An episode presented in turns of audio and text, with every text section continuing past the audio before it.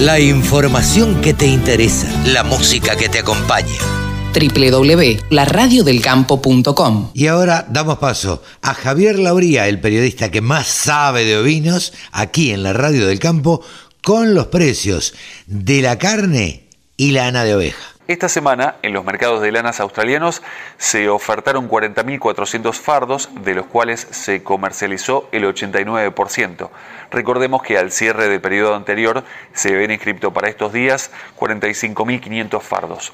Por un lado, es un dato no menor, la recuperación que está mostrando China frente a los mercados textiles y esto tiene mucho que ver con la suba que se vio por estos días en los mercados australianos.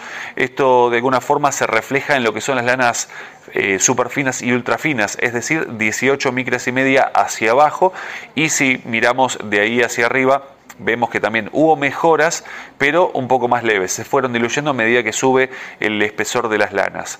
Por otra parte, también tener en cuenta que están participando un poco más activamente compradores europeos, principalmente italianos y alemanes, y también esto se está reflejando en lo que son las subastas en, lo que es Nueva Zelanda. También están ahí participando activamente compradores chinos, europeos y de Australasia e India a tener en cuenta todos estos detalles para analizar los números y el comportamiento por estos días de los mercados, que durante la primera jornada comercial de esta semana hubo mejoras y durante lo que fue la segunda fue cayendo un poco el mercado, pero lo que quedó fue positivo, valores positivos, porque también lo que ocurrió es que la paridad cambiaria no se movió respecto de lo que fue el dólar estadounidense y el dólar australiano comparándolo con la semana anterior.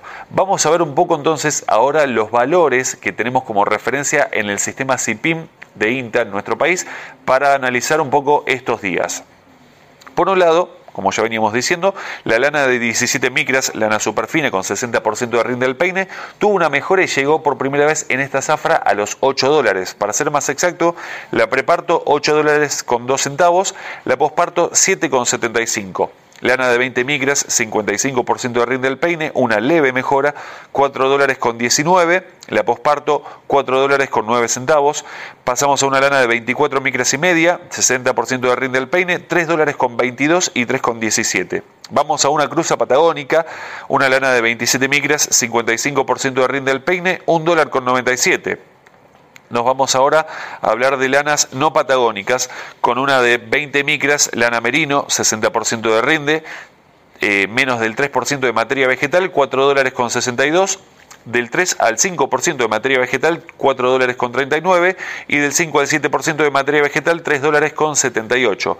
Pasamos a una lana de 22 micras, 60% de rinde al peine y menos del 3% de materia vegetal, 4 dólares con 5 centavos, la de 3 al 5% de rinde de materia vegetal, 3 dólares con 85 y del 5 al 7% de materia vegetal 3 dólares con 32. Pasamos y nos vamos a una lana Corriel de 27 micras, 60% de rinde, zona provincia de Buenos Aires, 2 dólares con 4 centavos. Lana Corriel, zona litoral, 28 micras y media, 68% de rinde, 1 dólar con 74. Y lana Romney, zona provincia de Buenos Aires, 32 micras, 60% de rinde, 99 centavos de dólar.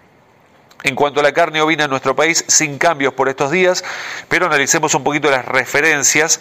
En cuanto al adulto, de 190 a 205 pesos el kilo, el cordero liviano 3 dólares, eh, perdón, 315 a 330 pesos el kilo, el pesado de 275 a 300 pesos el kilo y el refugo, esto es por cabeza, esto es tanto para invernada como para faena, 2.150 a 2.500. Todo esto al productor sin IVA puerta del frigorífico. Por otra parte, vamos a ver entonces ahora referencias de carne en cuanto a lo que es región pampeana.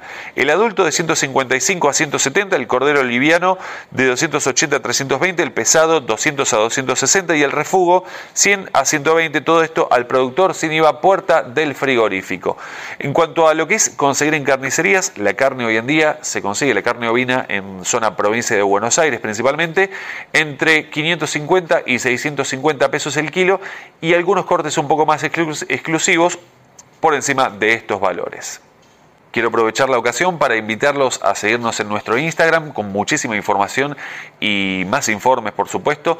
Eh, es arroba del sector ovinos. También nos pueden seguir en ovinos.delsector.com con muchísima información día a día, semana a semana para compartir. Y, por supuesto, ya saben, en YouTube también encuentran nuestros informes. Así que los esperamos. Yo soy Javi Lauría y les agradezco muchísimo que estén ahí del otro lado. Hasta la próxima. Entre todos hacemos la mejor radio, la radio del campo.